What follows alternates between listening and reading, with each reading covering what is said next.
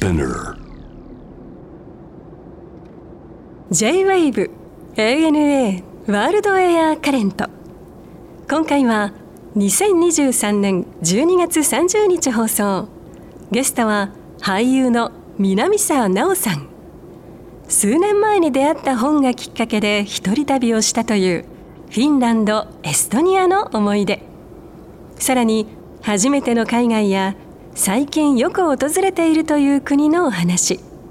また落語好きの南沢さんが書かれた本「今日も寄せに行きたくなって」についても伺いました。お楽しみください。デビューされたのははい。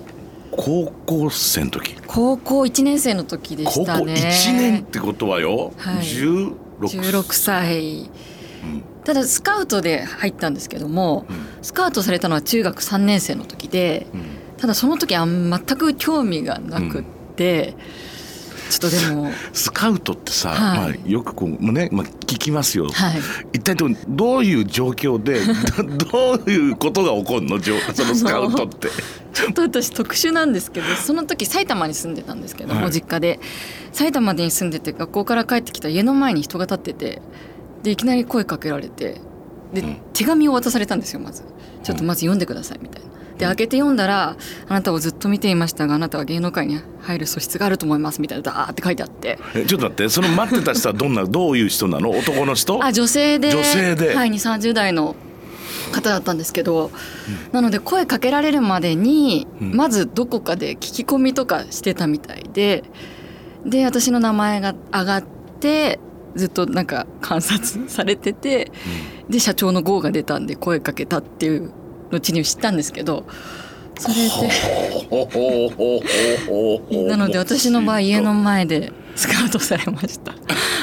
その時の率直なお気持ちは？いや怖っと思いましこうそうだよねこ怖いだよねた。怖って思いました。はい。いやでも本当に興味がなくてちょっとごめんなさいみたいな感じだったんですけど、はい高校に入るまでなんかずっと待っててくれてはい。高校に入って落ち着いたらまたもう一回考えてみたいな風に言われて、はい。でその時の事務所の先輩が出てた舞台一回見に来てって言われて見に行ったらすごく感激して、うん。あちょっとこんなチャンスないかなと思ってやってみようかなみたいな感じで 入りました。でもそれが結局16でしょ？そうですね。16歳の少女が決心するにはかなり大きなことだよな。そうですね、まあそれはかん年関係ないっちゃ関係ないけどさ。いやでももっとなんか軽い気持ちだった感じはありますね。ちょっとバイトしたことないしみたいな。うんぐらいな。ちょっと高校受験も終わったしみたいうなん。感じで始めたので。うん。だから私高校卒業とかうん。大学卒業のタイミングで本当に何度も辞めようと思うんってて、うんなんですけどやっぱり続けてみたらやっていきたい面白いってなって、もう17年ぐらい続いちゃってどる。17年ですか？はい。17年。じゃあ人生の半分やってるってことだ。そうですね。う、ん。うん。ど充実してますか？ら今の人生は。今充実してます。それは仕事も。はい仕事もそうですし自分のプライベートな時間も。うん。今本当に楽しいですね。30代入って特に楽しくなったなっていう感じがありますどう変わりました？その20代の時と30代の時。はい。20代の時はうん。めちゃくちゃなんかちゃんとやらなきゃなみたいな。あうまくやりたいとかあうん。まあうまいと思われたいとうんかお芝居とかもそうですし、っていうすごく頑張っちゃってたんですけど、結構それが空回りしてたなっていう今思うと。でも30代に入ってだいぶあ自分のやりたいこともこういうことかなっていうのが見つかってきたしすごい肩の力が抜けてえ。楽しいですね今。えいいですね。はい。さて今日はね旅のお話をいろいろと伺おうと思ってるんですけど、印象的な、まあ、旅というか街として、フィンランドエストニアを挙げてくださったんですがそうですね。これはどんな旅だったんですか？お仕事ですか？いやあの一人旅で行ってきたんですけどもなんとなくずっと北欧に行ってみたいなみたいな、あの北欧の雑貨とかムーミンとかが大好きで、うん。なんとなく行ってみたいな好きだなって思ってたんですけど全然機会がなくて、はい。もうでももう56年前になっちゃうんですけど行ったのは、ふとなんかちょうどそうですね56年前12月ぐらいだったんですけど、うん。マネージャーさんから「来週1週間休み取れたよ」みたいなうん。言われて、うん。何も考えてなかったんですけど、うん どうしようと思って。いつもだったら結構ダラダラしちゃう冬が多いんですけど、ちょうどその時に読んでた本が旅のエッセイで、その本の帯にあの人生一回きりの人生行きたいところに行って見たいもの見て食べたいものを食べるのだっていう帯の文句が書かれていて、ん。そうだと思って。今私が行きたいのはここだ ことこだと思って一人旅はそれまでもしたことはあるんですか？あそうですね。割と一人旅は多くて。多いんだ。まあでも最初は国内ばっかりだったんですけどちょっとずつ海外に一人で行くようになってた時期だったので。行こうと思って。いやこの番組僕ははい。何年やった？ら23年とか24年やってるんですけどここ最近あのゲストの方とお話しする話題として、一人旅っていうキーワード多いんですよ。それも女性が一人旅をしてみるとか、してみたらどうですかっていうご本を書いてみたりとか、うんまあ、そういう話題で来られるゲストが多いんですよ。多分多分なんとなく、はい。時代のこう、まあ、街のムードの時代のムードだと思うんですけど、そうですね。一人だからこそのまあなんかそのチャレンジみたいな。旅のいなんかやみんなおっしゃるんだけど結局そう。うん。逆説的に言うと何人かで行くと、はい。友達同士で行くとみんなのことを気にしなくちゃならないし、はい。みんながみんなあの見見たいものは違うでしょっていうのよ。一人旅だと全部自分がしたいことずっとできるんですよっていうわけよ。うんうんそういうことか。そういうことですね。にしてはだよ。してはだよ奈緒ちゃん。その選んだのがフィンランドエストニアっていうのはうん。さこれは結構勇気あったいることだったそうですね。まあ緊張しましたね。あそう。うん、でももう勢いで決めたんでう、ん。もうなんかなるようになれと思ってあんまり計画立てずにはい、行きましてうん、でちょうど行った時期がクリスマスマーケットやってた時期だったんで、まあ、それぐらいしか決めてなかったですね。あでも北国のクリスマスマーケット、ううんんそれはちょっと格別だわね。やっぱり日本にはない雰囲気で、あのバーッと屋台みたいなのが並んでてうん。でやっぱり地元の人がやっぱり集う場所そね。の観光客じゃなくて、でちゃんと食べ物とかもそうですけど雑貨とかもたくさんあって、そのクリスマスの雰囲気がもう味覚でも楽しめるし、そのものでも楽しめるしっていう。う、ん。でサンタさんとかもいるし、うん。でメリーゴーランドがあったりっていうなんかそこが一つテーマパークみたいになっていて。うんまあ、移動遊園地的なものね。フェアだからねあれね。ままさしくね。ええうんそれはヘルシンキですか？ヘルシンキで行きました。これは何ですか？このカレリアンピーラッカっていうのは。このカレリアンピーラッカっていうのはフィンランドの国民食らしいんですけど私も知らずにうん。クリスマスマーケット歩いてて何か食べたいなと思ったんですけど何が何だか分かんなくて、うんわかんないよで唯一ライスっていう看板があって、うん。ライス米かと思って、うん。行ったらそのカレリアンピーラッカっていうものだったんですけど、これはライ麦の生地にライ麦の生地にははい、お米のミルクがゆがかかってるみたいな、ほはい、うんちょっと、まあ、パンみたいな、はい、感じなんですけどちょっと甘めの、はい、なるほど。あったかいんですか、温かいものでうん。パクッと。多分フィンランド食事にもなるしおやつっぽくも食べれる軽めのうん。お腹にたまるものなんですけど、うん。それもなんかよくわからないままライスという看板に引かれていって食べて うん。でもそういうのもやっぱり何にも情報がないからこそなんかふとなんか選んだっていう感じもあって、うん。めちゃくちゃなんか覚えてますね。そうね。まあはい、特にまあそれこそそこが醍醐味なんだろうけど一人旅だとだから予定を立てなくても、うん。まあなるっちゃなるっていうことではあるよね。そうですね。うん別に何時にどこ行こうとか、うん。行き先決めずに。うん。私普段多分結構人に頼りっきりなタイプなんですよね、うん。結構どどこ行くとか友達でなった時も、うん。自分が決めないタイプなんで、うん。強制的に一人になると自分で決めざるを得ないからね決めたりとか行ってみるとか、うん。声かけてみるとか、うん。っていうちょっとチャレンジができる。っていうのもなんか楽しいなと思って。なるほど。サンタさんとは写真撮ったんですか？なんかちょっとこっぱずかしくて 遠目からすごいズームして撮りました。え一緒に撮ってくれるとかってことはなるんですか？一緒に撮れるコーナーなんですけど、はい、本当はね、やっぱそこは一人だからちょっと恥ずかしさがちょっともったいなかったなと思うんですけど遠くからガシャッって。あそう。はい。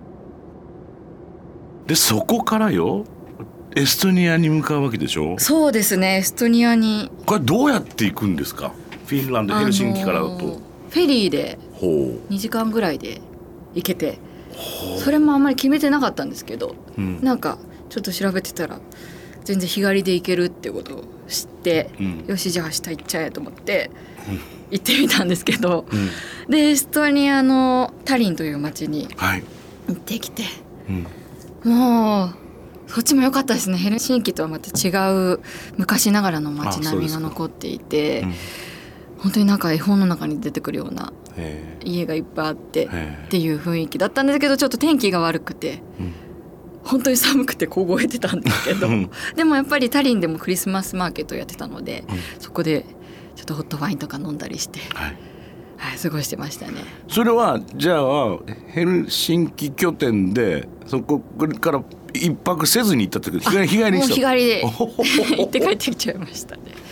ううんん。っていう感じで行ってたんですけどタリンのクリスマスマーケットにもサンタさんがいて。で今度はツーショット撮ったんだろ？あのそこではサンタさんがステージでなんかライブやってて ちょっとあの一緒に撮影するって感じじゃなかったんですけージでライブやってた？どライブやってたんで、あはい、ちょっとか。それを見てきました。あでもやっぱりそういう本当にこう、まあ、ほらクリスマスのあり方、あクリスマスのまあ過ごし方って言ってもいいかもしれないけれど、はい。我々日本人が思っているクリスマスとはヨーロッパの人たちはまるっきり違うからね。ねそうなんですね。全く違うものだから、うん。だからそのイブの日まで前の日まではいろいろマーケットもあるし、はい。そのねお買い物する日とかってそういうこともあるけれど、やっぱりクリスマスの当日はもうし街はシーンとしてるしさみんな家にいるし。よっしゃクリスマスイブだから彼女とデートだディナーだっていうのはやっぱりなかなかないですよね。家族で。家族でお家。そうその感覚があるからね、はい。でもそういうマーケットとかはちょっと前にやるじゃないですか,、うん。だからそこの気分でみんなで楽しんでるんだろうな、うん。でもそれと2つも見れたのはとても良かったですね。いやーそうですね。本当にいい経験でしたね。初めての海外っていうのはいつどんな形だったんですか、高校1年生の夏休みの間、うん、まあ、3週間ぐらいなんですけど短期留学ということでイギリスに行きましたね。からイギリスを選んだのは奈緒さんの？あそうですね。イギリスでもロンドンに行きたかったんですけど結局なんかいろいろやってたニューベリーあニューベリー。はい。町に。うんなったんですけど。い田舎町ですね。田舎町ですね。あ なのでロンドンの街にはほとんどそうですね数日最初行った観光時間しかなかったんですけど、うん。その時ちょうど3つ上の姉もはい。一緒に留学するって言ってうん。姉はロンドンらへんだったんですけど、うん。なので一緒にイギリスに行こうと決めてうん。行ってきましたね、うん。語学勉強ですか、そうですね語学勉強で行ってホームステイしてたんですけど、うんいや私初海外だし、うん。それこそ高校1年生だから一人旅をまずうん。したことないし、うん。家から離れるみたいなうん、ことが本当になかったでめちゃくちゃホームシックになって、うん。で行く前からホームシックになるだろうなって思ってたんで、ちゃくちゃ家からもう慣れてる枕とかなんかよく一緒にいるぬいぐるみとか 大量に持ってって過ごしてた記憶が今懐かしいですね。あそ 初々しかったなっていう。う学校とか通ってたの？そういう語はい。学学校みたいな、英そうですね。語学校に通う。英語学校にいろんな国から集まった、うん。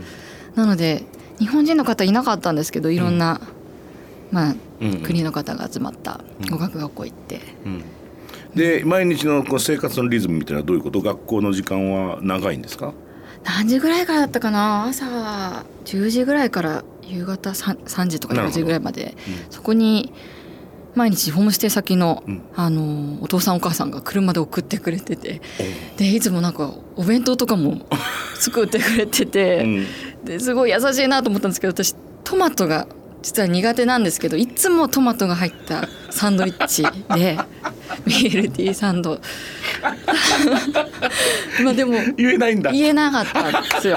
でまあ抜きゃいいやっていう話だ。でもまあなんか優しさなもううん。でも食べようと思って。ほう。トマト苦手だけど。はいうん。チャレンジしたらうん。あもういけるかも。いけるかもと。なんでそのイギリスにあいにいる間は、ん。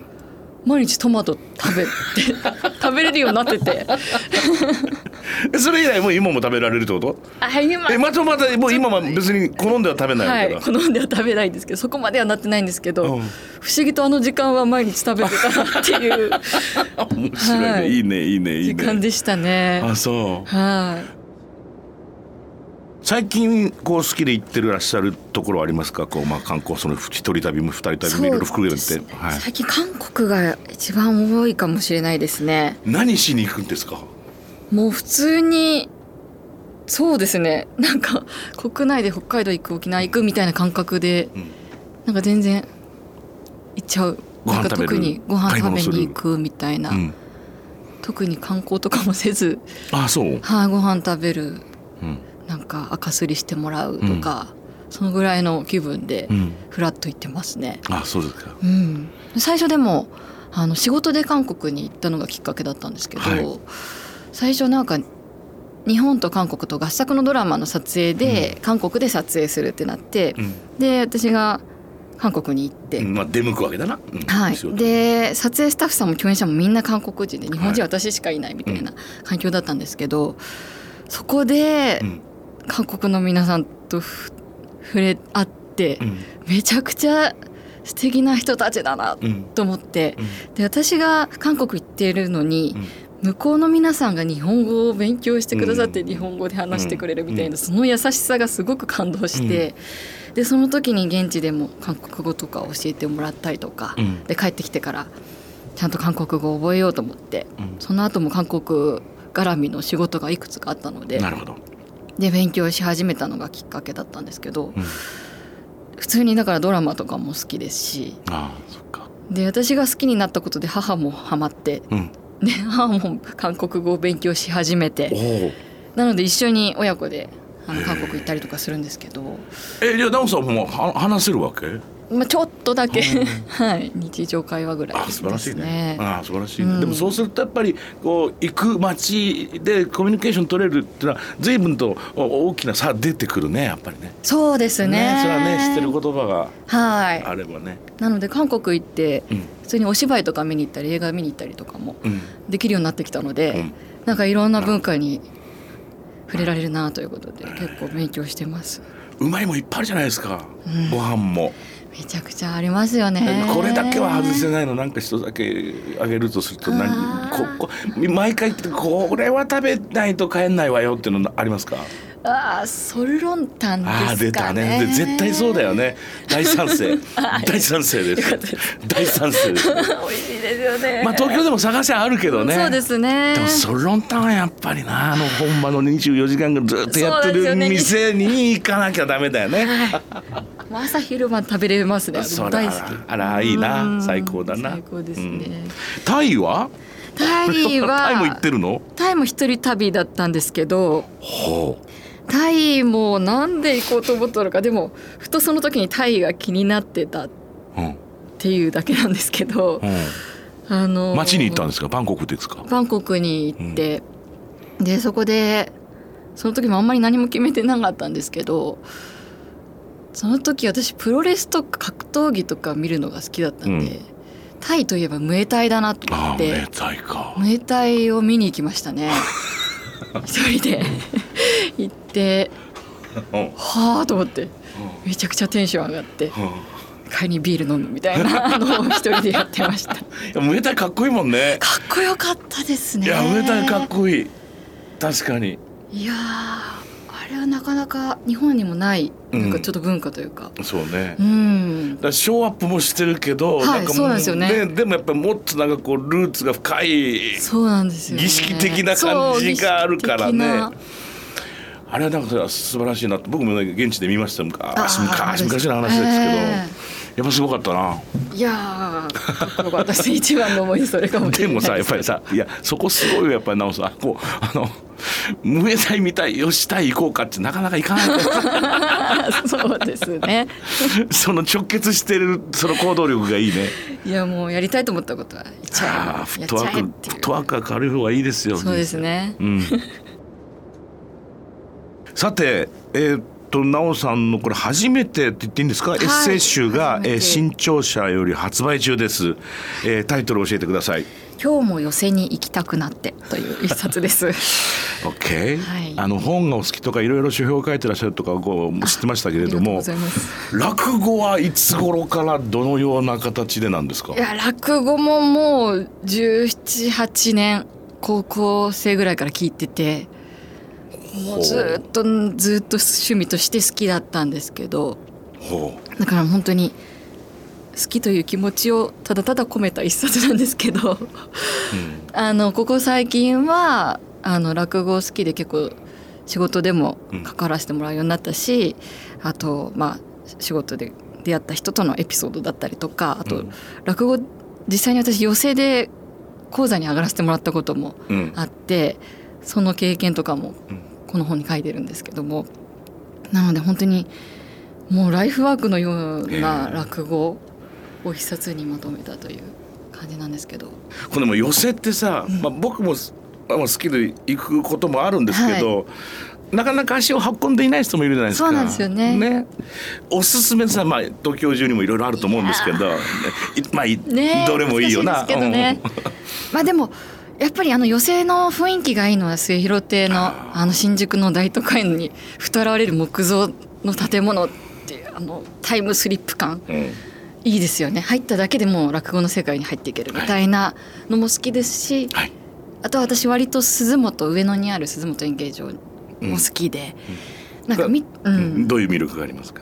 あの見た後に結構その周りに落語の舞台になった場所とかあと、まあ、落語で出てきたそばとか、うん。らうなぎとかをうん。パッと食べに行けるような 街そうだね。っ。ていう、そうだね。はい。あの辺あたりはやっぱりまだその昔の下町の情緒が残ってるから。ですよね。あの江戸落語を聞いた後にそのちょっと江戸っぽい雰囲気を、はい。もうちょっと何かリフレインすることはできるかもね。ねそうなんです。うん。しかも寄席はこの年始、はい。年末よりまあ年始年明けてからかなりお正月の特別な公演が始まるので、はい。かなり豪華なメンバーが出てくるので、年明けチャンスですね。寄席行ったことない方ぜひって感じなんですよね、あれはでも別にさ全部見なくてもうんうん。いいしね。はい。全然途中から入ってもうん。いいし、うん。寄席は本当に途中で出てもいいぐらいうん。気楽な場所なので、ふらっと近く来たから入ってみようかなぐらいなうん気持ちでぜひ入ってもらいたいなと思います。そうでそういうことがねこのご本にはいっぱい、その寄せの魅力がたくさん書いてあるのであのでも奈緒さんが思うその寄せだったりあるいはもっと言うと落語の魅力って一体、な何が好きなんですか？だってだってさ女優としてはい。お仕事もされてるわけだから、ね。まあ、勉強っていう意味もあるとは思うんですよ。うんうんうん、まあでもお芝居やってるからこそあの座布団の上に正座して小道具も扇子と手拭いしかないっていうあの何もない状態であんなに世界が作れるみたいなうんあの想像の芸術というか想像力があっての芸術っていうのはすごいなと思って。だよね。うん男女じいちゃんばあちゃん年の差関係ない子供あたまたなあ犬猫も出てくりゃ、ね。お化けまで出てくるからな、うん本当に。全部一人でやるんだもんな。そうなんですよね。あれを和芸で成立させてしまうっていう凄さ。すごさだよね、いやー本当に何でもできますよね。本当に。うん。ねお化けとかも出てきたり死神とかね出てきたりとか、いろんな実写お芝居ではできないような世界観をあの和芸だけで生み出せてるっていうのが本当面白いなと思って。イリュージョンだもんな。イリュージョンです。完全にね。本当に。完全にね。今日は楽しい話ありがとうございましたありがとうございます。最後にこれはもういつも皆さんにおお伺いしてるんですけど奈緒さんにとっての旅って一体何ですか？そうですね。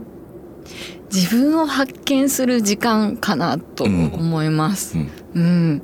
私国内も海外も行くんですけど、国内は割と自分に向き合うみたいな、うん。でもその中で自分を発見していくみたいなのあるんですけど海外行くともっとじ新しい自分を見つけていけるみたいな。